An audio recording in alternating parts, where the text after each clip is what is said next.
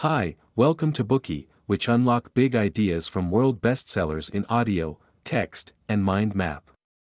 Please download Bookey at Apple Store or Google Play with more features. Get your free mind snack now. Today, we will unlock the book Scarcity Why Having Too Little Means So Much. Scarcity is the feeling of having less than you feel you need. The most common types of scarcity are those of time and money, as almost everyone has experienced them sometime in their lives. The author of this book, Sendhil Mullainathan, has also experienced time scarcity. Mullainathan often found he had too much to do and too little time to do it. For example, he was often late for meetings and rescheduled them, did not call his mother as promised, and ignored his car registration expiration date. The messages in his inbox piled up, and the late email replies affected the progress of entire projects, which would take extra work to get back on track. The pile of things that needed to be done was getting dangerously close to toppling at any moment. Thus, Mullainathan made a plan to change his mindset and hopefully his habits. He planned to do what he had previously taken on and not commit to anything new. However, after only a week, he developed an interest in a colleague's book on low-income Americans and agreed to take part in it, which was clearly a mistake. Although he again found himself taking on too much, this lapse eventually led him to writing this book. Through his research on low-income groups, Mullainathan found that the poor often trap themselves in a cycle of debt, much like his own experiences. Neglected and overdue bills are like unfinished work with a looming deadline. Spending money impulsively without considering whether there is enough money for bills is akin to making a commitment without considering whether there is time to fulfill it. As we can see, scarcity exists in both money and time management. When scarcity is experienced, it often occupies people's minds. People who are short on money spend their days thinking about how to pay bills, and people who are short on time always focus on how to squeeze time in order to get things done. These feelings thus always linger at the back of our minds and affect our thinking and choices. In the short term, there can be a benefit of having a scarcity of something. For example, experiencing scarcity helps us concentrate and boost productivity.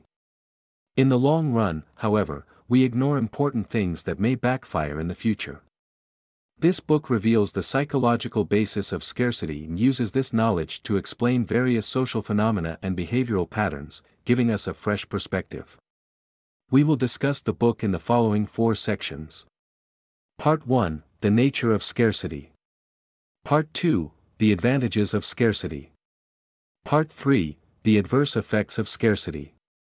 Part 4 How to Reduce the Effects of Scarcity. Part 1 The Nature of Scarcity. Let's take the example of packing a suitcase as an analogy. When you pack for a business trip or vacation, there might still be a lot of space left in the suitcase after packing the essentials. You will most likely pack a few extra things that may or may not be useful, just in case they are needed. However, if the suitcase is relatively small, you will naturally try to arrange the items carefully and compress the space occupied by each item. Sometimes, you may even need to evaluate two items to see which one to take if there's no space for both of them. The suitcase is a metaphor for many other problems in life. We each have a time suitcase for our work, leisure, and family time. We also have a money suitcase which holds our various living expenses. If your suitcase is small, that is, when you face scarcity, you spend every minute and every penny carefully and thoughtfully. We call this process trade off thinking. Trade-off thinking is a way of thinking that scarcity triggers, in which we choose one thing and have to give up another, creating a decision dilemma. For example, when a person with a low income wants to buy a car, he has to think about whether he needs to give up his family's travel plans or Christmas gifts for his children.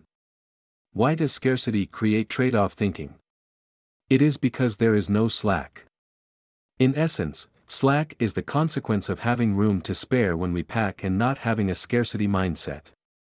The space you left when packing your large business suitcase is considered slack. When there is slack, people do not feel trade offs. If you are rich enough that buying a car is not a financial burden, then you will not consider the impact it will have on other aspects of your life. Slack should not be space deliberately left unused, but the byproduct of packing in an ample space. If you leave room in the suitcase for later purchases on the trip, these spaces are carefully budgeted and not considered as slack. In our example of buying a car, when you no longer worry about how much money you have left in the bank account after buying a car, then you have slack in this area.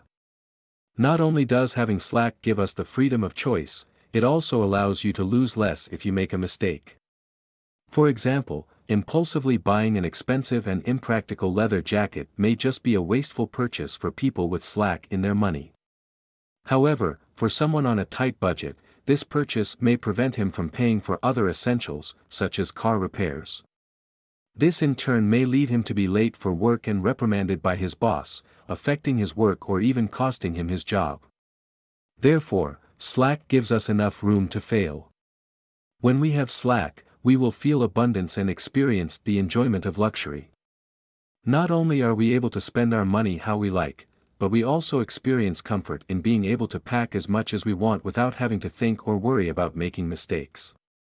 That concludes part 1 of this bookey. We took a look at the notion that when faced with scarcity, we often make trade-offs in using resources, this creating trade-off thinking. The root cause of this is the absence of the concept known as slack, so the nature of scarcity is the lack of slack. Today we are just sharing limited content. To unlock more key insights of world-class bestseller please download our app. Just search for Bookey at Apple Store or Google Play, get your free mind snack now. Schatz, ich bin neu verliebt. Was? Da drüben. Das ist er. Aber das ist ein Auto. Ja, eben. Mit ihm habe ich alles richtig gemacht. Wunschauto einfach kaufen, verkaufen oder leasen. Bei Autoscout24. Alles richtig gemacht. Wie baut man eine harmonische Beziehung zu seinem Hund auf? Puh, gar nicht so leicht. Und deshalb frage ich nach, wie es anderen Hundeeltern gelingt, beziehungsweise wie die daran arbeiten. Bei Iswas Dog reden wir dann drüber. Alle 14 Tage neu mit mir, Malte Asmus und unserer Expertin für eine harmonische Mensch-Hund-Beziehung, Melanie Lippisch. Iswas Dog mit Malte Asmus. Überall, wo es Podcasts gibt.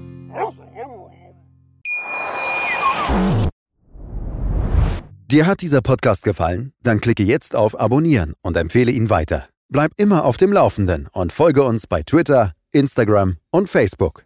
Mehr Podcasts findest du auf meinpodcast.de. Schatz, ich bin neu verliebt. Was? Da drüben. Das ist er. Aber das ist ein Auto. Ja, eben. Mit ihm habe ich alles richtig gemacht. Wunschauto einfach kaufen, verkaufen oder leasen. Bei Autoscout24. Alles richtig gemacht.